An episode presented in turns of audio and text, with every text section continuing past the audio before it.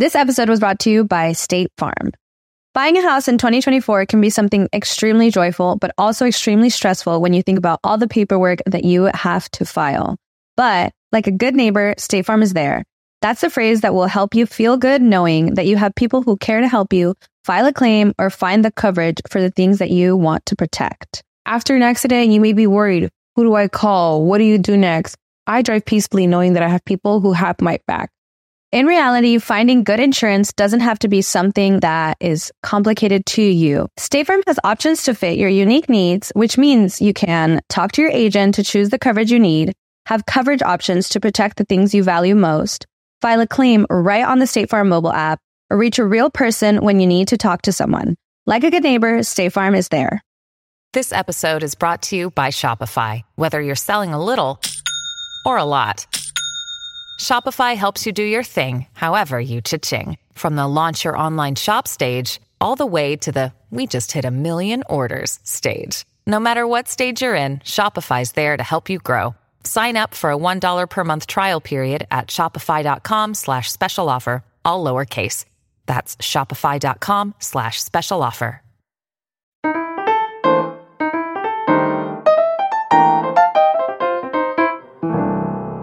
Hello mi gente amada y bienvenidos a un nuevo episodio de Bla Bla Bla. Toda la gente que pensaba que ya el podcast no iba a existir más, pues estaban equivocados, equivocados, cantando victoria antes de tiempo, ¿no?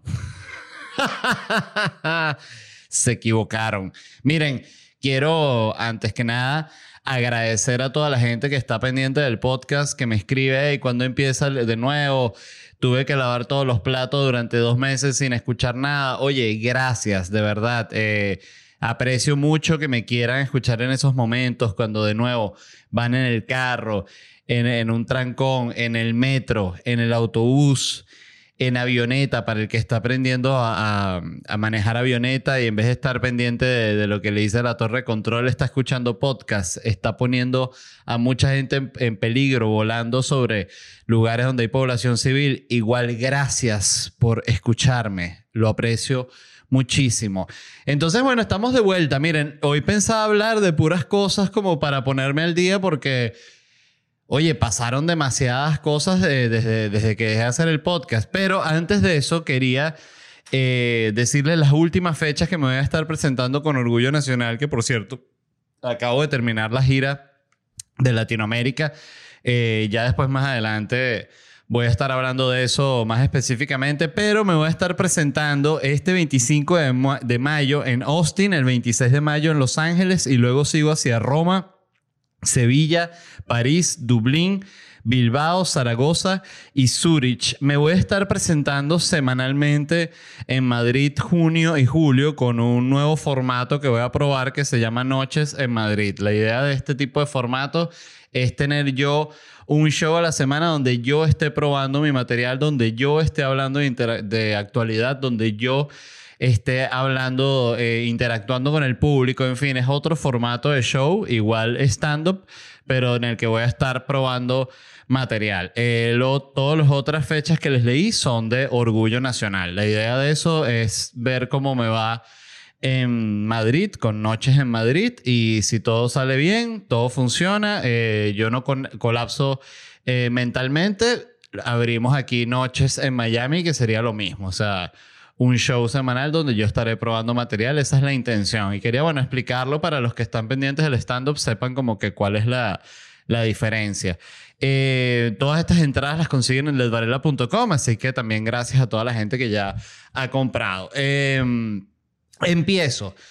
Primero Ucrania. Eh, cuando yo me fui de gira, que dejé el podcast, este lo de Ucrania estaba arrancando, bueno, estaba todo el mundo reposteando los memes de los campesinos que se llevan los tanques, que se llevaron una batería antiaérea, qué tal, que han matado no sé cuántos rusos, bueno, una locura, ¿no? Eh, ya pasó su momento mediático, ya, listo. Le dieron su, como cualquier cosa, su una semana, dos semanas en Twitter, memes, qué tal. Zelensky salió en todos lados, eh, portada del Time portada de GQ, portada de Muscle and Fitness, portada de Golf, portada de la de las armas, portada de Car Review, portada de Mecánica Popular de National Geographic, bueno, todo. Le sacaron la mierda a Zelensky. Zelensky también, oye, activo, porque hay una realidad que es que, y esto lo digo yo sin haber estado nunca en ese tipo de situación, pero lo que yo me imagino y, y lo que a mí se me da la gana de hablar, ¿no? Eh, hay una realidad y es que Zelensky está en medio de una guerra y tiene tener un millón de reuniones de, ¿cómo se dice? generales. Mira, Zelensky, que nos bombardearon aquí. Zelensky, nos quedan solo 15 aviones. Zelensky, que quiere comer esta noche. En fin, todas las cosas que tiene que contestar Zelensky durante el día. Pero también hay una parte de Zelensky en la cual él sigue siendo una celebridad ucraniana, ahorita celebridad internacional, gracias a que es presidente, pero no gracias a que es comediante o eh, lo que era, porque también yo lo vi hasta, había un, vi un clip de Zelensky en, como en Bailando con las Estrellas, está Zelensky entrompando con unos pantalones de lino eh, bien apretados, echándole bola, ¿no? Ganándose su, su dinero para llevar comida a su mesa. Entonces, ¿qué pasa? Que hay una parte, te lo digo yo siendo una persona narcisa, que digo, oye, Zelensky también debe estar pensando, este es mi momento, ¿no? Eh, más allá de Ucrania, más allá de, de Putin, más allá de todo, dice, este es mi momento y en algún momento, si yo sobrevivo a esta guerra, yo también dejaré de ser presidente y voy a poder hacer la película que siempre he querido. Eso es lo que piensa Zelensky, esa es mi opinión. Putin, por otro lado, este, ah, por cierto, busqué aquí en Google Trends, que me encanta, ¿no? Buscar realmente qué es lo que se está buscando. Ya no, no, no huevo, nada, no, que lo, lo más famoso no. ¿Qué dice Google? ¿Qué dice Don Google? Entonces, busqué los Google, en Google Trends cuáles son los lugares, o sea, la, busqué Zelensky, ¿no? Y te sale cuáles son los lugares donde todavía está siendo muy buscado en Internet Zelensky. Y ninguno me lo hubiese imaginado. Fíjense, el número uno es Portugal. Portugal están obsesionados con Zelensky, estaba al 100%. O sea, ya todos los portugueses están... ¿Qué ha pasado con Zelensky? ¿Cómo hacemos? Em, Finlandia, en segundo lugar, que ese tiene sentido porque Finlandia es como que está como en este tema, lo último que he leído es que de verdad no le, no le he parado mucho, este, es que Finlandia ya se va a unir a la OTAN, ¿no? Entonces Rusia dijo, no, que si Finlandia se une para la OTAN, que entonces también Finlandia traicionero y que te ataco Finlandia también, voy, voy con los tanques estos y tal. Entonces, bueno, Finlandia dijo, ay, ¿sabes qué? Igual vas a mandar los tanques, firma el papel. Parece que van a firmar o que ya entraron, ya metieron la solicitud, ya les, llegó el correo, no sé, pero están ahí. Italia, que Italia no tengo ni idea de cómo está. Eh, lo único que sé es que voy a Roma a presentarme muy pronto. Qué felicidad. Eh, Noruega está de cuarta. Me imagino que también como por Finlandia. Y Suecia está de quinta. O sea, todo los países escandinavos están, les encanta Zelensky y bueno, y Portugal e Italia. Entonces que tú dirías que, oye, ¿no? Y en, Estados Unidos Zelensky, en México Zelensky, nada de eso, cero mamadas con Zelensky. Entonces, bueno, la otra es Putin. Vi que están diciendo en la prensa que está enfermo porque está, toda la foto sale hinchado. Que ahí yo digo, ¿quién no se hincha? Y en medio de una guerra, ¿sabes cuántos croissants de chocolate sabe eh, comer Putin cada noche? ¿Sabe eh, fumar? 15 cigarros, se clava 5 croissants, se toma 2 Coca-Cola Light. Entonces, claro, eso es a las 3 de la mañana, ¿no? Se duerme Putin, duerme hora y media, después lo despiertan ya tres pepas, le tienen ya su, su bueno, su convito armado, ¿no? El putin.com.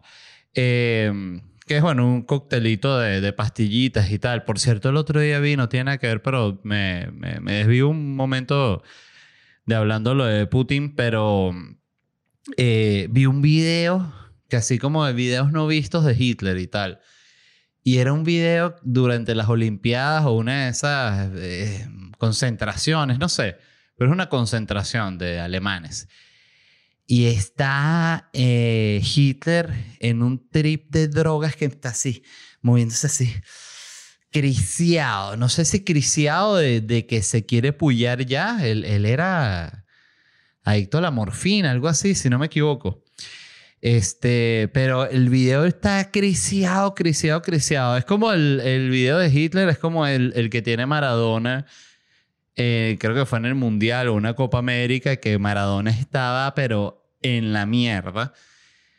Jalado, borracho, este, y está así como en la baranda así, y le dicen como que eh, se acerca un tipo así como que lo está grabando con el celular y digo, Diego, Diego, campeón del mundo, Diego, campeón del mundo, sos campeón, Diego. Y Diego está que no sabe ni qué planeta está y él voltea, incluso él hace, para los que han visto el video lo recordarán, hace como un como un agarra aire, como voy a entrompar a este carajo y voltea y hace como que, ¿eh? Y que dice, Diego, campeón del mundo. Y Diego dice, ah, y ya no, no puede interactuar, ¿sabes? Está demasiado drogado.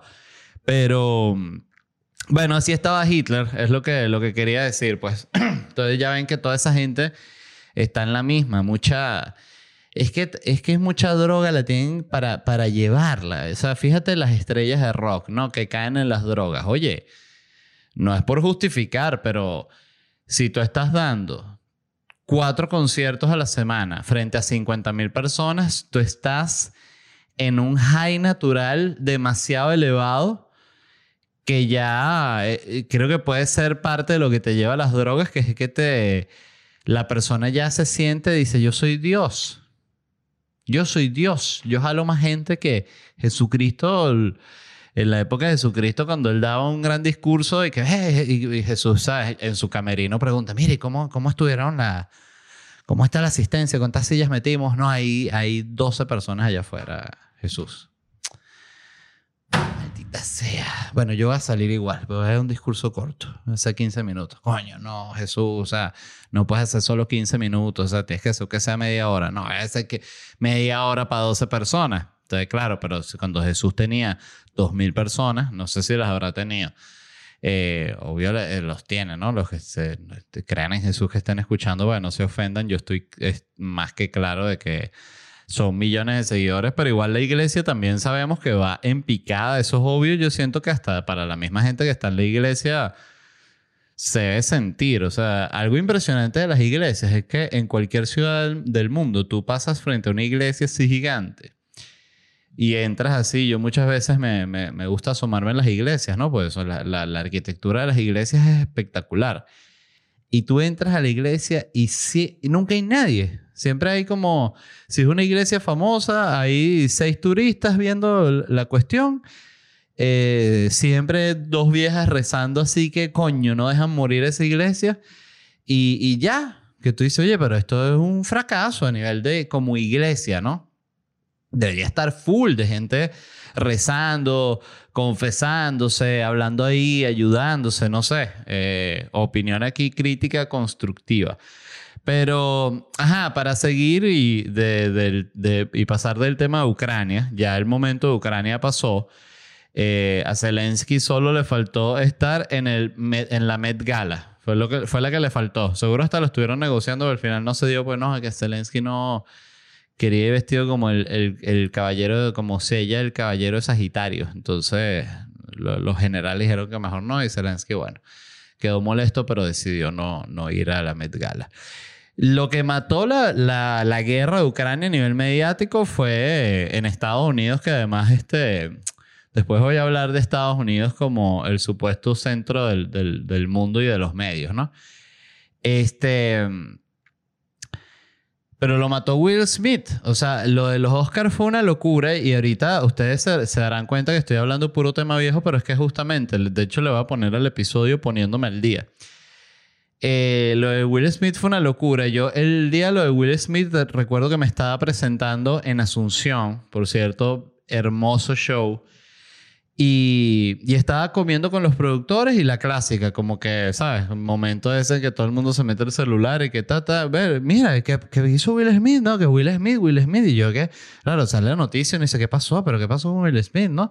Eh, Oye, porque no sé, no sé ustedes, ya hablaré de... Primero quiero decir que Will Smith es un loco, se volvió loco. Y ya, esa es mi, mi opinión principal. Pero oye, yo tenía respeto por Will Smith. Siempre me pareció, yo los que han escuchado el podcast saben que hablé un episodio que Will Smith necesita que lo quieren y está obsesionado eh, con la atención mediática.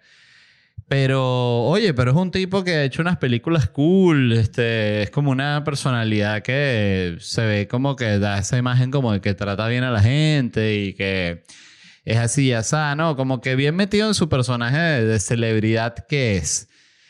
Em, pero esto que hizo Will Smith, eh, en serio, se, le perdió la, la, cabeza por, por completo y fue muy quemado. Eh, Obvio, había gente que, que, todavía piensa que es actuado, lo cual es absurdo porque Will Smith que si iba a hacer que si siete películas como El genio de Aladdin se las cancelaron todas Disney y bueno, leí una noticia de que Disney le había cancelado las películas, entonces claro, todo eso es dinero. Dinero, dinero, dinero, dinero que él empieza a perder. Eh, y viviendo y gastando una mecha de dinero que, que, que no que si no produces te quiebras. Yo esto creo que ya seguramente lo he contado 500 veces en el podcast, pero cuando pasaban estos documentales de E True Hollywood Story, yo recuerdo que me gustaba mucho, me gustó, me impactó mucho uno de Sylvester Stallone, porque él contaba cómo había caído en bancarrota. Entonces decía que, claro, que él hizo Rocky y después hizo Rambo. Y después hizo no, que sé que tal y tal y tal, y todo estaba perfecto y todo era un hit tras, tras hit, tras hit, tras hit. Entonces él, claro, andaba, eh, me quiero comer un helado. Préndete el helicóptero, y lo llevan para la heladería, ¿no? No, que quiero, quiero ir para la discoteca. Limosina, o sea, limosina. Eh, que quiero ir a ver, que me invitaron para los Grammy. Avión, avión privado, ¿no? Hey, it's Kaylee Cuoco for Priceline. Ready to go to your happy place for a happy price? Well, why didn't you say so? Just download the Priceline app right now and save up to 60% on hotels. So, whether it's Cousin Kevin's Kazoo concert in Kansas City, go Kevin, or Becky's Bachelorette Bash in Bermuda, you never have to miss a trip ever again. So, download the Priceline app today. Your savings are waiting. To your happy place for a happy price. Go to your happy price, Priceline. Entonces, claro, es una gastadera de billetes demasiado dura. Y él se acostumbra porque es una estrella de cine y le está yendo bien durante mucho tiempo, pero de repente hace que si eh, la de Pare y tu mamá dispara, ¿no? Que es una película considerada una de las más malas de, la historia y es efectivamente una película mala. Eh, y empieza flop tras flop tras flop. Entonces, claro, el tipo ya llega un momento que eh, le mandan, eh, dice, habla con el manager Silvestre Salón y dice, oye, bueno, ¿y qué, guiones me vas a? Y dice, no, Silvestre, o sea, te va a hablar claro. Las películas, películas tuyas son una cagada. O sea, y ya lo dice todo Hollywood y tú no lees las noticias, Silvestre. No, bueno, sí, claro. Bueno, eso, papi, más nada. O sea, tus películas son una mierda y ya la gente no quiere ver más películas tuyas. Porque X, ¿sabes? ¿Sabes que si tú estás en la película, la película es mala? Entonces, Silvestri, no me digas esa vaina. Entonces, pero claro, no para el gasto. O sea, sigue otra vez, bueno, nada, me quiero comer el heladito, prendes el helicóptero. Entonces, cuando va a ver, pasan tres años en los cuales hizo una película de mierda que le pagaron un 10% de lo que le pagaban antes y, si, y, se gasta todo el dinero y se tiene que declarar en bancarrota. Entonces, este, estoy diciendo que Will Smith va a caer en la bancarrota. Probablemente. Probablemente. Disculpen. Y, este, ajá. Lo otro de lo que quería hablar es de Chris Rock.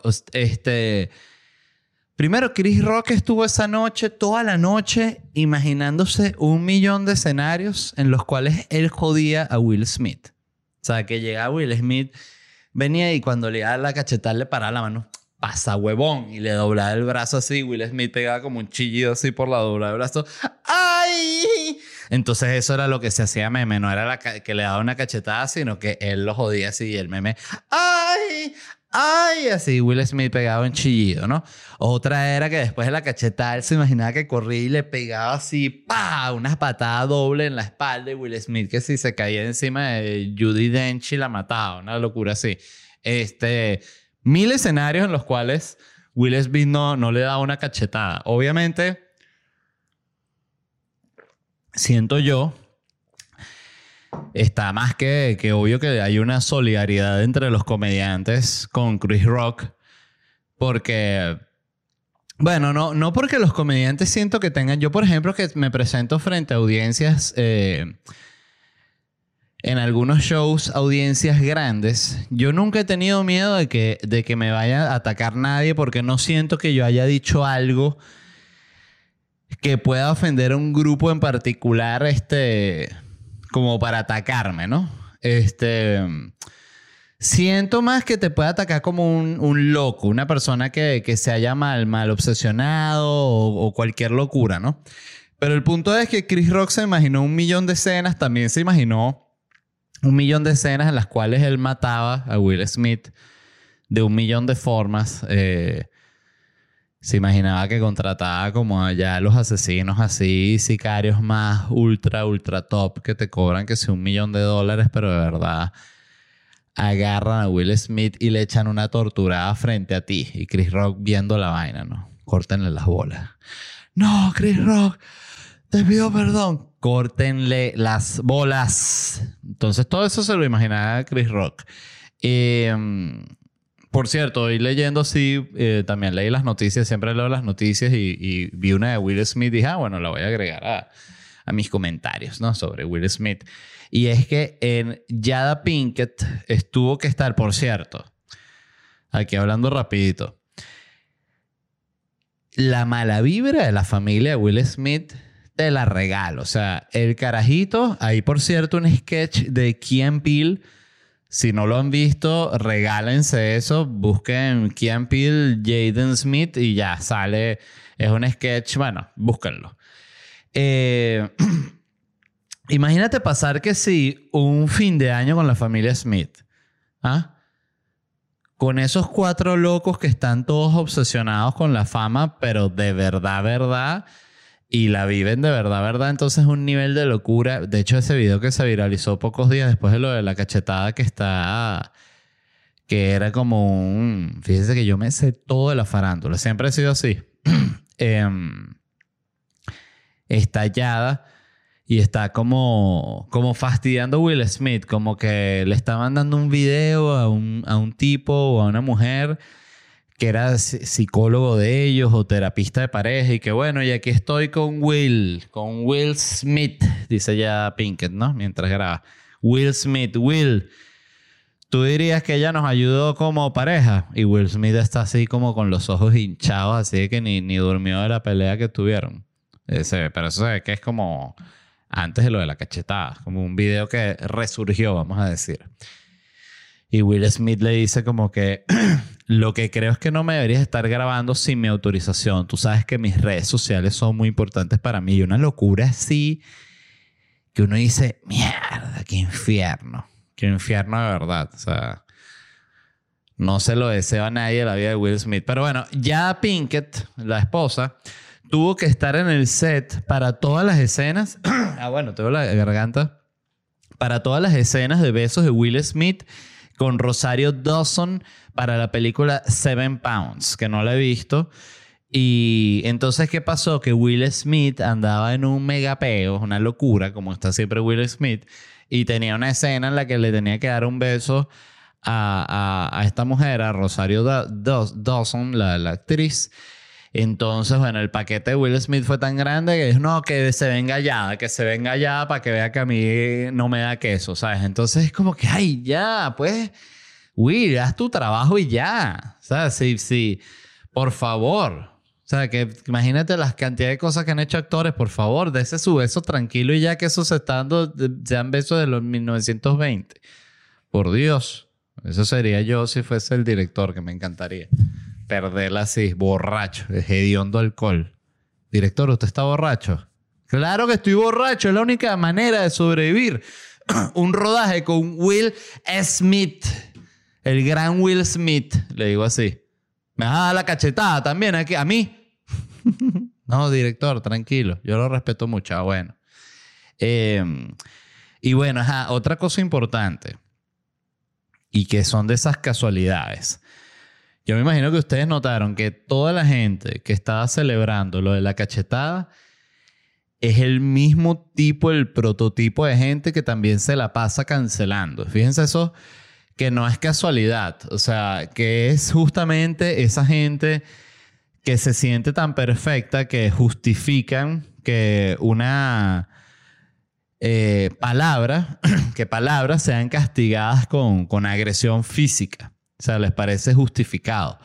Y eso también a ellos les parece justificado porque ellos, el punto del nivel de condescendencia es tan grande que ellos se sienten perfectos y a ellos nunca les van a tener que dar una cachetada porque ellos nunca van a ofender a nadie, ellos serían incapaces de decir nada que pueda estar equivocado, fuera de lugar.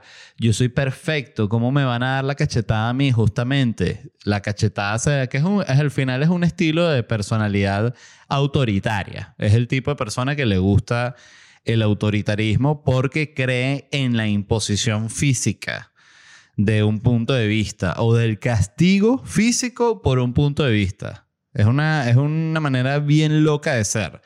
Y hay otro punto también que se alborota siempre que pasa algo con un comediante, que es que más allá de las posturas de estoy ofendido, no estoy ofendido, está bien, no está bien, fue apropiado, no, no fue apropiado, eh, hay gente que simplemente odia la comedia y ya. Es eso. O sea, el, el, argumento detrás siempre es, sí, pero el comediante es un huevón. Y el comediante es eh, el culpable de, las vainas malas que pasan en el país. Cosas así que, que no. O sea, la comedia es un arte que ni siquiera es de los principales. O sea, no está, a pesar de que hay comedia en el cine, el cine como arte general es un medio mucho más grande que cualquier cosa de comedia. O sea, es, un medio fuerte, pero no es, no es para nada el más relevante eh, y no es para nada el que más influye en la sociedad. Es más bien el, el, la, la, válvula de relajación para la sociedad, en la mayoría de los casos. También hay cantidad de comediantes que son sumamente tóxicos, que eso es, un estilo incluso. Eh, yo siento que yo tengo eh, o usaba mucho de ese, de ese estilo, ya siento que no tanto, siento yo, de nuevo, eh, el filtro que tiene un comediante también es muy distinto al que tiene, vamos a decir, una persona que no está viviendo de hablar, o sea, uno tiene la barrera como un poquito más alta para ofenderte, o sea, yo para que algo diga mierda. Eso estuvo fuerte y me pasa viendo comediantes que, o sea, escucho y digo, oye, eso estuvo fuerte, pero no me, nunca me, me, parece que sería una, una posibilidad ir a decirle que, mira, no creo que debas decir eso, ¿no? Di lo que se te dé la gana. Este, de verdad, la gente tiene que poder decir lo que se le dé la gana. Siempre y cuando no sea eh, discurso del odio, este, siento yo que esto es lo único que, debería estar y que, bueno, señor, ya, vaya preso tres días porque como está diciendo que hay que matar a tal gente, o sea, ¿qué es eso? Este, pero todo lo otro, en fin. Eh, ajá, para seguir. Quería hablar de todo el tema de Kim Kardashian y la Met Gala. Que primero quería yo saber, aclarar qué era la Met Gala. La Met Gala es un evento benéfico que da inicio a la exposición de moda eh, anual del Instituto del Vestido del Museo Metropolitano de Arte de la ciudad de Nueva York. Los fondos recaudados en la gala constituyen todo el presupuesto anual del Instituto del Vestido y según se informa, en 2010 alcanzaron los 9 millones de dólares. También sé que esta gala está organizada por, o, la, como la jefa creativa, vamos a decir, algo así, de la gala es Anne Wintour, que es esta mujer que es la editora de Vogue y que es en la que se basa el personaje del Diablo Viste de Prada. Y hay un documental que lo he recomendado acá, que se llama The, September Issue, que es sobre esa edición especial anual que hace Vogue una vez al año y de lo importante que es para el mundo de la moda. Y viven todo el proceso de ella con las fotógrafas y con las otras editoras y de verdad es un...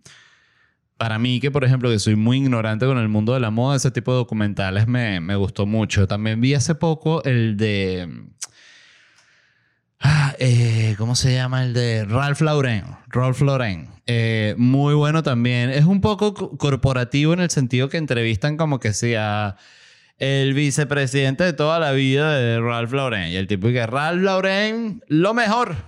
La persona más perfecta conocida. Entonces, pues la secretaria de Ralph Lauren. Increíble Ralph Lauren. Eh, bueno, él está vivo todavía. Entonces, este... Yo todo lo que diga ahorita sería exactamente lo mismo que yo diría si no supiese que él lo va a escuchar y que yo todavía no estoy trabajando, que estoy trabajando para él. Entonces se siente un poco esa vibra, eh, pero es muy interesante la historia de él y, lo que él representa para el mundo de la moda. Ay, quería tomar café. Mm, quiero más, disculpen. Entonces, eh, déjenme ver cuánto cuesta una entrada para... eh,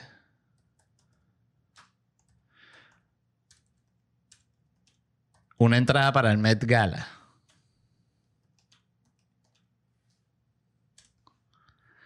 A ver. Dice que los tickets individuales a la Met Gala han estado hasta por encima de los 30 mil dólares. Dice que Anna Wintour agarró este evento en el 95 y en esa época los tickets costa- costaban solo mil dólares. ¡Wow! ¿Qué les parece? Entonces, ¿qué pasó? Para la gente que no esté eh, conectado con este tipo de polémica.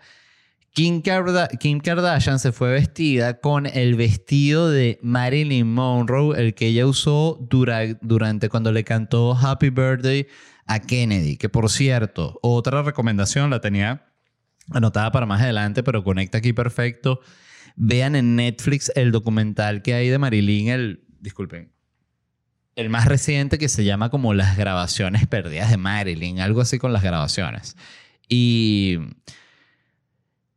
el documental es básicamente un, sobre un reportero que quería como que aclarar la- el tema de la muerte, de cómo fue realmente la muerte de Marilyn Monroe y entrevistó que sea 600 amigos y cercanos a Marilyn y gente que se conectó con ella de una u otra forma y eran miles de horas de grabación y no sé qué tal, entonces está muy interesante. Es una manera, es un documental también sobre la vida de Marilyn, que fue una vida bastante dura y bien triste. Eh, y el documental está muy bueno, está muy bien hecho, muy bien dirigido, muy bien editado. Súper recomendado. Entonces, eh, Kim Kardashian, eh, siendo como es una persona muy inteligente para el tema de los medios, eh, decidió usar este vestido, que este vestido es como de la gente, tengo entendido, de los que, aunque usted no lo crea, ¿no? El Ripley's. Eh, believe it or not. Believe it or not. Que por cierto, esos museos, yo he ido a un par de museos de al de Ciudad de México y fui a otro en otro lugar que ahorita no recuerdo. Son buenos museos, son mm, museos de curiosidades, pero son divertidos, la verdad. Entonces, em, Kim Kardashian fue con el vestido de Marilyn, levantó tremenda polémica por todos lados. Primero por la gente que, que mira esta, esta Kim Kardashian que tiene un culo de 57 kilos, va a romper el vestido. Entonces el vestido de hecho no le, no le cerró y ella tuvo que usar como un chal así que le cubría la espalda porque no cerraba el vestido. Lo cual eh, también te, te habla de los distintos que son los cuerpos, eh, que son como prototipo exuberante, porque Marilyn era como una super mami y al lado de Kim Kardashian es como un niño de 12 años. Entonces, este es una vaina muy loca.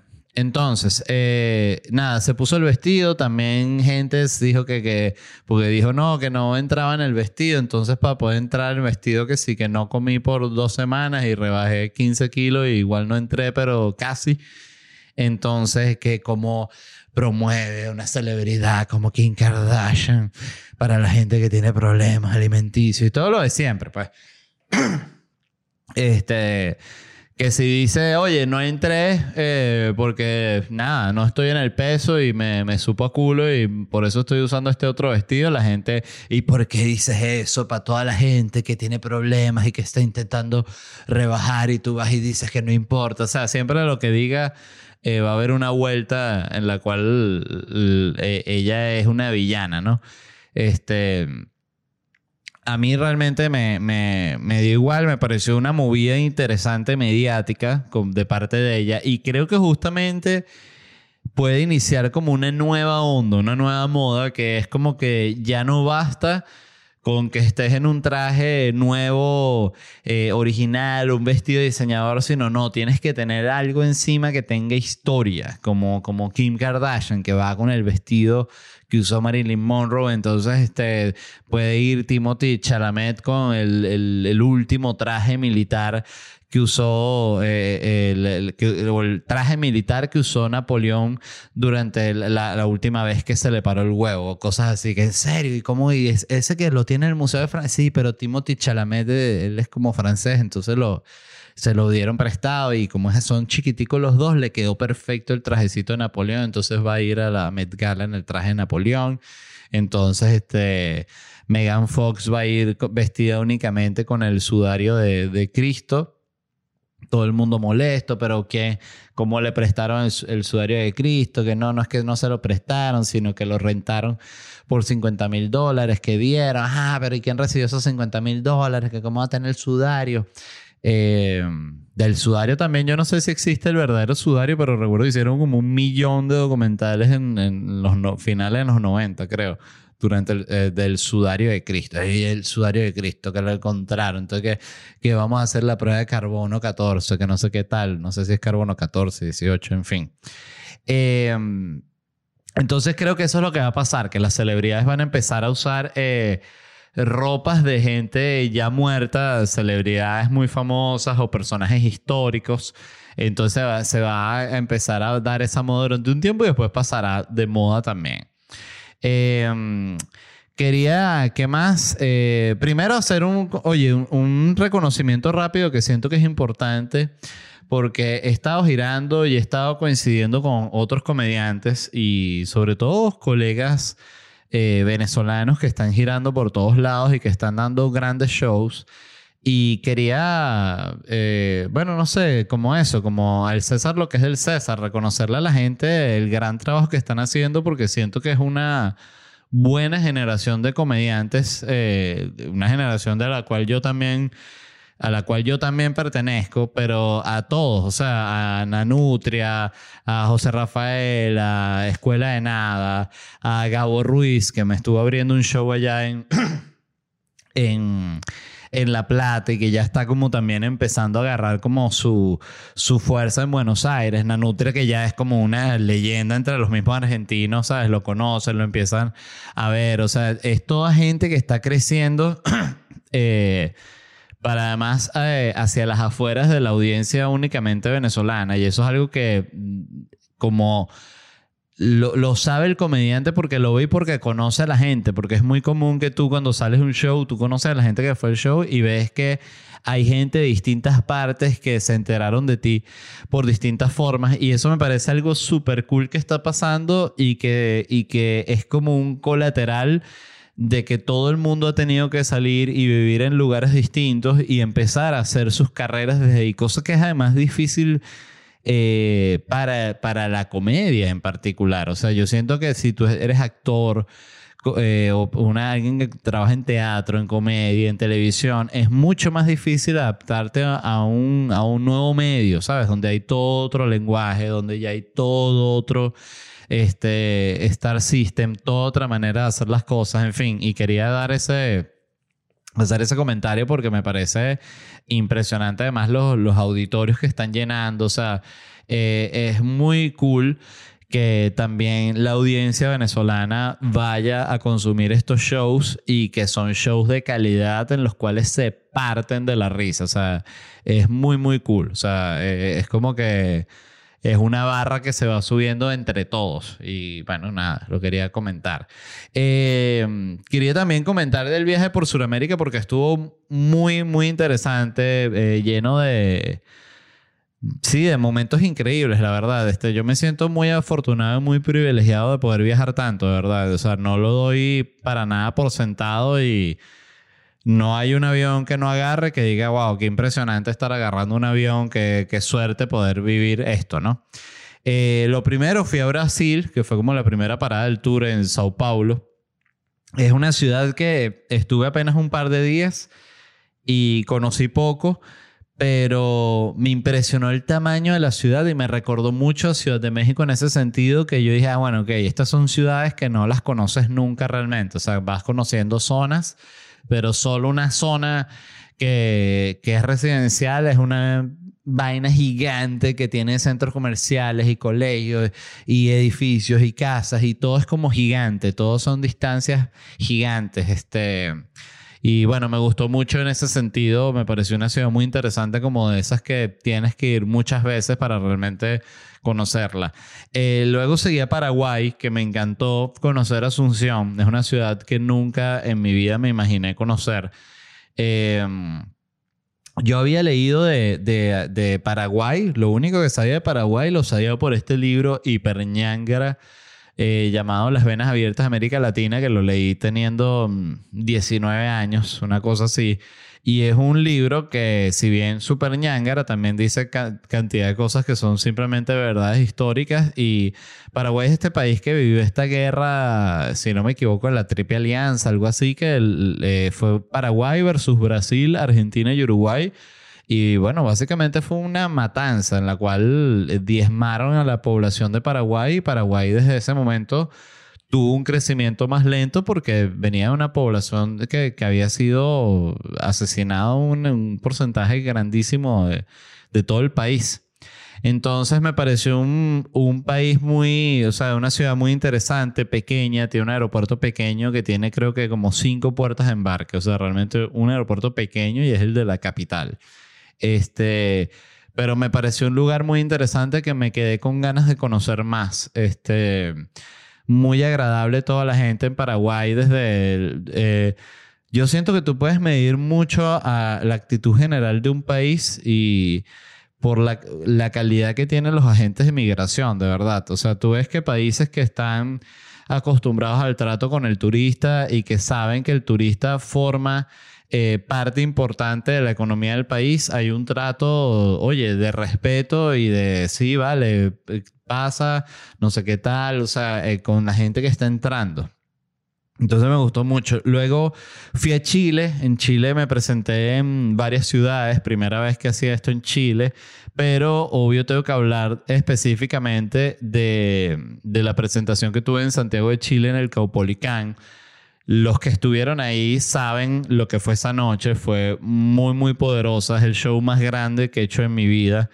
Eh, fue impactante para mí salir a, hacer stand-up frente a esa cantidad de gente y tardas un momento como procesándolo, ¿no? Como entendiendo el, flujo de energía, porque es lo que se siente. Y, en el momento en, en el que ese flujo se empieza a dar entre el comediante y la audiencia, empieza a fluir y, fue un show que fue espectacular. Yo quedé loco de bola con ese show, de verdad. Y a la gente que estuvo ahí, gracias de verdad. Fue impresionante. O sea, el nivel de concentración en el que estaba la gente eh, mientras yo hablaba. O sea, estábamos muy, muy conectados. Eh, yo siempre lo digo, los shows de comedia son como una cita. O sea, Tú, tú, vas a la cita porque tú quieres conocer a, esa persona, porque ya por, hablaste, ¿no? O sea, imagínate que tú conoces a alguien porque lo conociste en una reunión o lo conociste por Tinder. Entonces, bueno, vas a salir en esta cita, ¿no? Y estás hablando con esa persona y tal. Si tú decides ir a la cita, ya es porque la persona te agrada y te llama la atención de una u otra forma, pero tú en la cita puedes no tener ningún tipo de química. Entonces, yo siento que es algo así con las audiencias. Hay veces que a mí me ha pasado, de verdad, es muy, muy poco de, de, de, la cantidad de shows que yo me presento en una gira, pero hay uno que otro show en los que siento que simplemente no hubo química realmente entre la audiencia y yo. O sea, entonces, claro, es también interesante porque tú de repente piensas y que, bueno, pero si le subo vamos a decir 30%, yo, yo, a mí me, siempre me ha gustado mucho todo verlo como en números, ¿no? O sea, si el 100% de mi energía yo saco el, Super Saiyajin y le subo a 30, 30 más, eh, puedo recuperar algo de la, energía, lo puedo intentar y lo intentas, ¿no? Y a veces ni así, o sea, lo que terminas es viéndote hasta más forzado. Es muy loco. Eh, pero todos estos shows estuvieron espectaculares. Los de Chile fueron una locura. Eh, luego estuve en Uruguay, que también es una mención especial la que quiero hacer porque estuve un par de semanas en Uruguay. No pasaba, la, la vez pasada había estado, creo, si no me equivoco, cuatro días. Esta vez estuve dos semanas y piquito. Eh, estuve eh, con mi padre y con Angélica, que es mi esposa. Este, y fue un viaje muy especial, la verdad. Me sentí muy conectado con Uruguay. Me pasa algo bien peculiar con Uruguay. Y es que al yo estar nacionalizado uruguayo, ese es el único país eh, fuera de Venezuela en el cual yo entro como un nacional, o sea, donde tú entras por este puesto uruguayo, ¿sabes? Y, y pasas tu pasaporte, nadie te entrevista, entras directo, o sea, esa sensación tiene un, un poder sobre uno, de verdad, que es, que es muy interesante porque dices, ok, no es Venezuela, que es la que yo considero mi, mi, mi verdadera casa, pero es como una casa y me siento aquí como una casa y me siento protegido aquí. Es una, una cosa bien loca la que yo siento con Uruguay. Eh, y es un país que me gusta mucho en ese sentido y me gusta mucho lo tranquilo que es. Es una... Todo es una tranquilidad demasiado impresionante. Este, una calma, todo es tranquilo. Somos tres millones. Y estuve también varios días en Punta del Este que se lo recomiendo a quien sea porque es un balneario y tienes dos playas, la playa eh, Brava, que es la que da al, Atlántico, y la playa Mansa, que es la que da, vamos a decir, como a esa parte ya casi final del río La Plata. Eh, y es, de nuevo, muy tranquilo, eh, muy bonito, las playas son bellas, son del tipo de playas, por cierto, que le gustan a los venezolanos, que es arena, arena clásica, nada de piedra, agua que te puedes meter, no helada, tal. Este, aquí sí no estaba para meterse el agua, estás demasiado helado porque ya ellos estaban como en otoño, creo, algo así, estaba ya medio frío. Pero también estuvo espectacular y, y de verdad simplemente eso, me encantó Uruguay, este, fue un viaje que disfruté muchísimo. Eh, luego fui a Argentina. Eh, también, al igual que Chile, visité varias ciudades que nunca había visitado. Fui a La Plata, me encantó. Estuve en Neuquén, estuve en Rosario, en Córdoba. Eh, y en Buenos Aires, que esto es muy importante para mí, fue la ciudad en la cual grabé el show. Eh, el, que se va, el que va a estar en YouTube. Entonces, este, eso me alegró mucho porque fue la primera vez en la vida que, que se hizo como, eh, bueno, se contactó un equipo de producción, este vamos a, decir, con experiencia comprobada y trabajamos con ellos y se grabó el especial eh, con el máximo de calidad que nos fue posible a nosotros. Entonces estoy muy contento por eso. Además fue un bello show, fue en el Teatro Ópera, eh, que es un teatro bellísimo. Eh, estaba agotado, la energía de la gente fue espectacular. El show lo abrió César Aramis, que también es un comediante que le, les recomiendo le, le, echen un ojo. Él está en Buenos Aires, eh, tiene un estilo eh, que me gustó mucho, es muy tranquilo, este, pero me gusta lo que hace y le fue increíble y me encantó que estuviese abriendo el show. Y, y, y simplemente quedé fascinado porque era era realmente, en cierta forma, es uno de los shows más importantes de la gira. O sea, el primero es súper importante porque es el que lanza el show y el que medio muestra lo que tú vas a hacer, ¿no? Y, lo, cuál es tu propuesta al momento. Y luego está el show final, que para mí es el de, el de Zurich, Zurich em, que, bueno, tiene como esta carga, vamos a decir, emocional, nostálgica de que es el último show, ya se graba y se acabó. Eh, bueno, hay gente, depende de, la, de, la, manera en la que tú trabajes, porque yo trabajo así, mi manera de, de trabajar stand-up es que eh, hago una gira, grabo al final de la gira del show, lo lanzo y después, y así sigo, ¿no? Entonces, eh, nada, ya está grabado Orgullo Nacional. Yo creo que estará saliendo por ahí como por finales de julio, por ahí, inicios de agosto. Es lo que tenemos planeado y eso también me tiene muy feliz. Luego estuve en Perú eh, en Lima, que por cierto, primer lugar donde la, la, productora pagó como una especie de entrada expresa al país, entonces te recibe un agente de migración antes de que tú llegues a la cola de migración y te dice, pasa por aquí, eh, se- señor Varela y tal. Entonces pasas a la, a la cabinita de él, a su cubículo de, de agente migratorio. Y cómo está y todo perfecto. Y con los shows ya va, va, va muy bien los shows, ¿no? Sí, está pa- sello, o sea, sin nada de preguntas de nada, para adelante. Y pasas y ya. O sea, me, me sentí... eh, bueno, es la única entrada de un país que he tenido así que me dije, oye, vale, yo soy una estrella. Yo soy VIP. Y cuando tú te pasa algo así, tú dices, oye, yo quiero viajar así siempre. Yo no quiero ya más nunca tener que hacer una cola de migración. Y ahorita, bueno, que me quedan colas por migra- de migración. De hecho, yo ni sabía que eso era un servicio. O sea, yo sí sabía que, por ejemplo, si tú ibas a un concierto y si llegabas que si en un jet privado, si te atienden como por una parte para jet privado porque estás pagando la llegada en jet privado. Pero esto no sabía que era una posibilidad y de verdad, oye, quedé fascinado, fascinado. Y luego fui a Quito, que fue la última parada de la gira y que me encantó también porque es una ciudad que no conocí y me gustó mucho, como donde está emplazada la ciudad, todas la- las montañas, los volcanes, estaba muy lindo y, y fue un gran show y la pasé muy bien en Quito, de verdad. Entonces quería agradecer a toda la gente de esos shows que, que estuve mencionando porque, porque estuvo espectacular, de verdad. Entonces yo siento que hay una... Hay una obvio una parte importante en mí porque es mi show y, y, y es lo que ustedes van a ver, pero también hay un, hay un tema de la vibra con la que va la gente del show que es muy cool y que es alegre y es, la vamos a pasar bien y, me fascina, de verdad, y se, la- las agradezco muchísimo. Este, mm, tengo unas unas partas, una- unas partas, una, unas cuantas recomendaciones. La primera, una no recomendación. Quería hablar de la película de Batman. Oye, de verdad me pareció terrible. O sea, sobre todo por el hype. O sea, y la gente que es fanática de Batman está de Batman, me muero. Vi Batman y me morí en el cine, lloré. No lo puedo creer, la mejor película que he visto en la historia. Más nunca será algo así. Que uno dice, oye, pero tan buena es así. Y la vi y no me gustó nada. Primero, la gente la compara que si no, está en el universo de Seven y tal. ¿Ustedes han visto Seven? O sea, Seven es un, una obra de arte. O sea, con meter a Batman en ese grupo. Pero miren, lo que más me molestó, más allá de opiniones, que son opiniones y ya.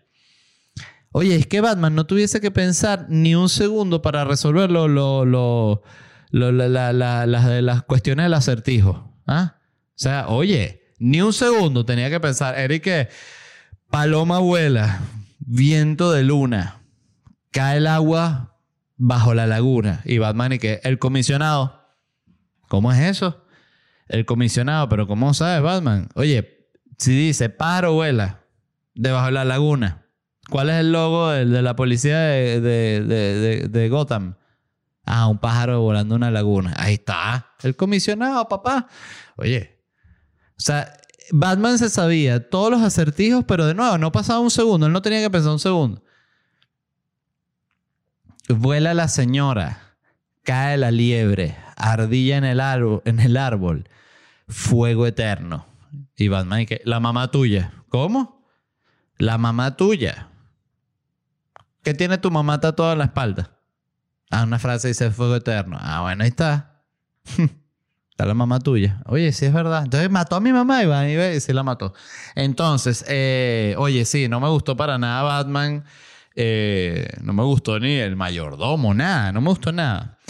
Eh, y, me, y me encanta Batman, que además, para, para el que no, que no te gusta Batman, que a ti te gustan las de no, yo con Avengers me quedo dormido. Yo siempre he sido más fanático de Batman, Superman, me parece más cool. Spider-Man muy cool también. Todos los superhéroes, hay ahorita, sí están ya sacando ese que sacaron en Disney que sí, Moon Knight. ¿Qui- ¿Quién es ese? Primera vez en mi vida que veo a ese tipo. Y la gente, no, Moon Knight de toda la vida, de toda la vida. O sea, por favor, ese lo, lo, lo, están desempolvando, ya no saben qué hacer. Mira, tengo este. Do- Doña Calabaza. ¿Qué es eso, chico? Guárdate ese Doña Calabaza. Bueno, tenemos los derechos. Bueno, tal si lo hace Halle Berry. Bueno, eh, eso era la- la- las, las no recomendaciones.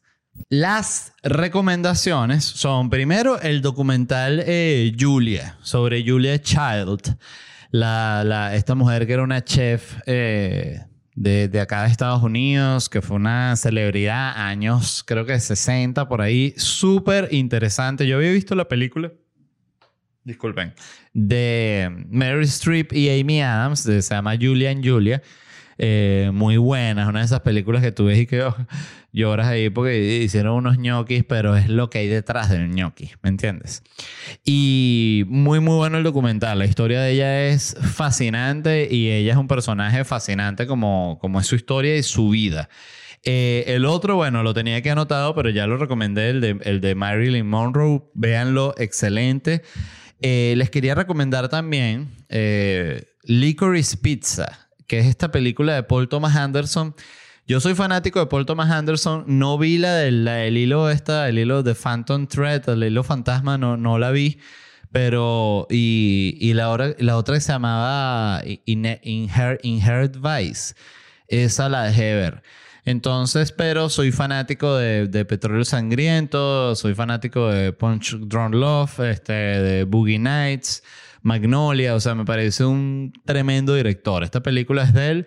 Es una película muy sencilla, como de un, amor adolescente, eh, ambientada en los años como 70, 60 también, creo. Este, creo que como 70.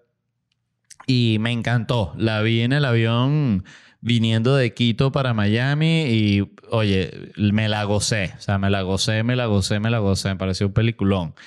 Y la otra que les quería recomendar es una animada que se llama Baki, que la había visto como que no sé ni, ni cómo coño llegué a la serie, pero la empecé a ver es una serie animada de, peleadores, de coñazo, pero es una joya, de verdad, es un descubrimiento.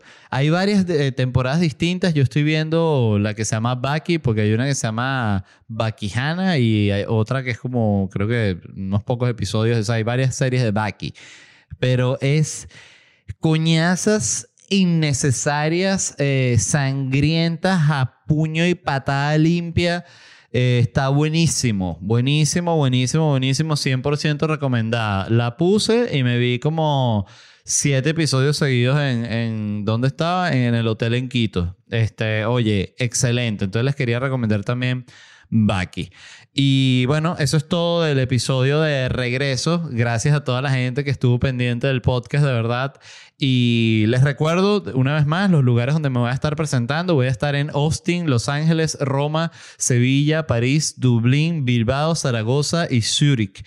Quería también hacer un agradecimiento súper, súper importante a la gente de Orangután. Ya se acabó el tiempo del patrocinio, pero quiero, bueno, agradecer por la confianza, eh, agradecer también por los productos. Eh, aquí en la casa los usamos y, de verdad estén pendientes de todo lo que haga la gente de Orangután porque son de verdad súper proactivos y son, siento yo, un ejemplo a seguir en el sentido de la gente que hace cosas y se mete en proyectos y los hace bien y son exitosos, de verdad. Entonces quería, bueno, dar ese agradecimiento súper importante a la gente de Orangután.